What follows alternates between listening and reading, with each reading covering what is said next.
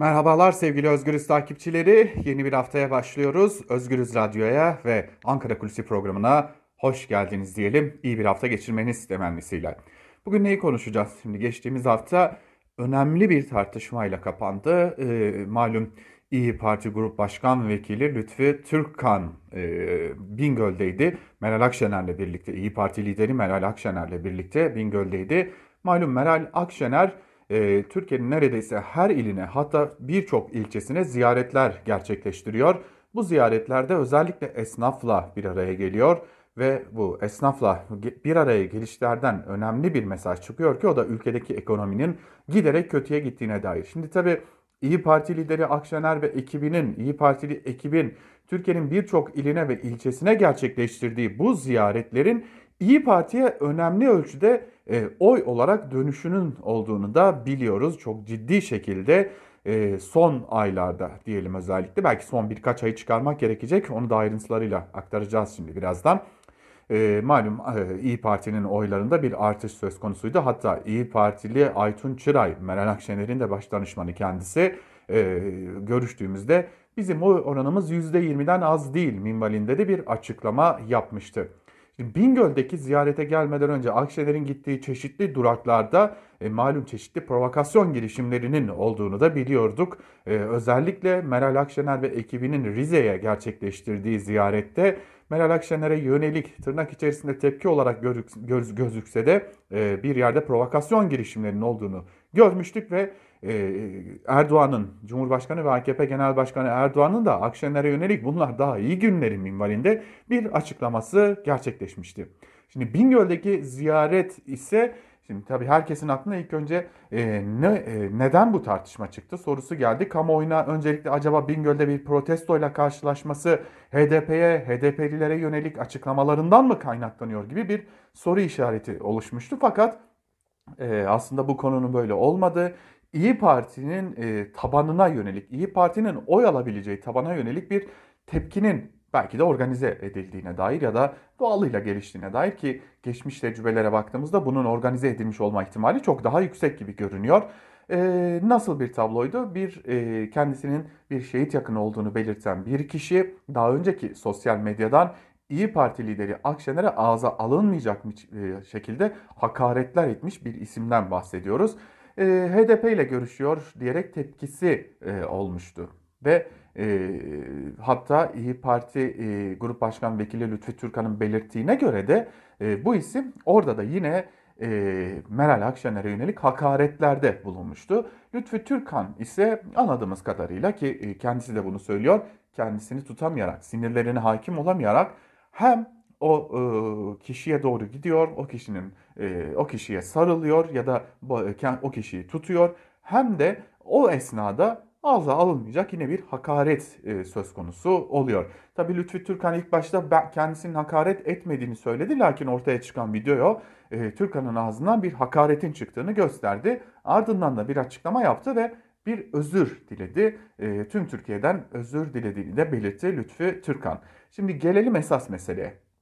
Burada esas tartışılan konu Lütfi Türkan'ın yaptığının bir kapı aralamış olması. Şimdi malum geçmiş aylarda da e, Meral Akşener'in ziyaretlerine yönelik bir takım provokasyonlar olmuştu. Lakin bu provokasyonlarda Akşener ve ekibi soğukkanlı davranmayı başarabilmiş ve bu soğukkanlılık sonucunda da e, Akşener'e yönelik provokasyonların aslında boşa çıkarıldığını görebilmiştik.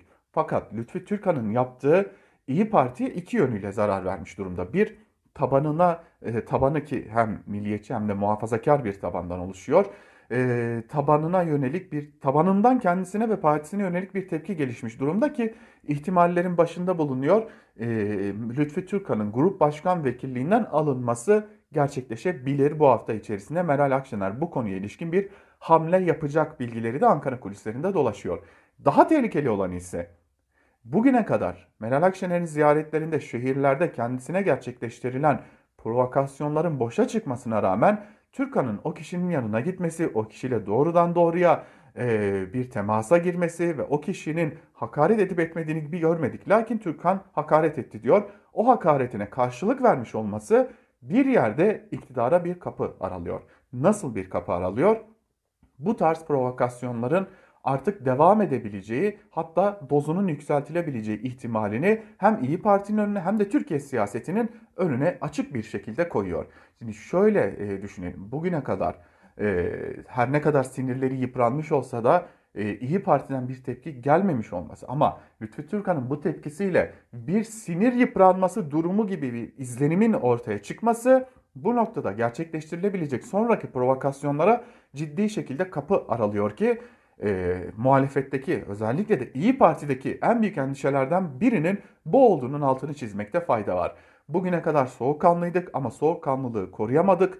Grup başkan vekilimizin bu yaptığı ya da içine girdiği, girmek zorunda kaldığı durum e, provokasyonlara kapı aralayabilecek, sinirlerimizin yıprandığına dair bir izlenim yaratabilecek tehlikeli bir durum e, yorumları yapılıyor. Bu da önemli bir diğer husus. Bu arada belki de son olarak şunu belirtmek lazım.